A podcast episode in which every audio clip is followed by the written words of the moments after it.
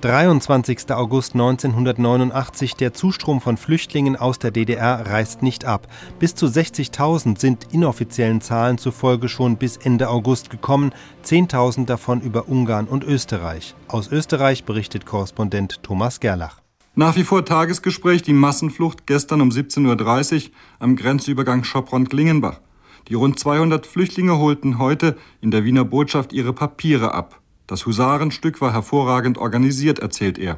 Es ging im Lager los, da wurde am Tag vorher gesagt, erste Etage 40 Kilometer hinter Budapest. Da haben wir uns dann getroffen noch einmal alle. So 53 Autos waren es ungefähr, im Durchschnitt mit fünf bis sechs Mann besetzt. Und da äh, wurde gesagt, wo die nächste Station ist. Ich weiß jetzt die Namen nicht mehr so genau. Da haben wir uns da alle getroffen in so einem Dorf. Und dann von da aus waren es noch mal vielleicht 50 Kilometer bis an der Grenze. Es hat niemand gewusst, wo es hingeht. Die haben, alle, die haben immer gesagt, es geht zu so einem alten verlassenen Grenzübergang und so. Und in Wirklichkeit ging es direkt hinter Schopron hier an den, ich weiß nicht, wie der Grenzübergang heißt. Ah, Klingenbach, genau, bis an den Grenzübergang ging es da. Da sind wir direkt bis rangefahren.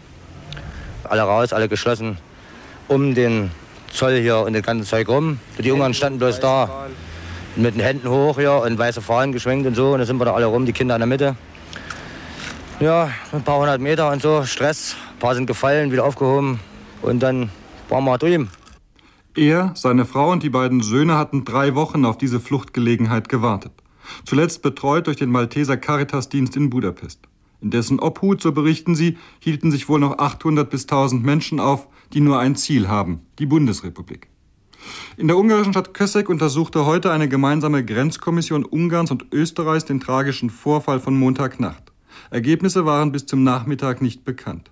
Der 20-jährige Soldat aus dessen Maschinenpistole beim Ringkampf mit dem Flüchtling der tödliche Schuss gefallen ist, erklärte heute in der Parteizeitung, ob ich oder er an den Abzug der MP gekommen sind oder ob dieser eventuell an etwas hängen geblieben ist, weiß ich nicht.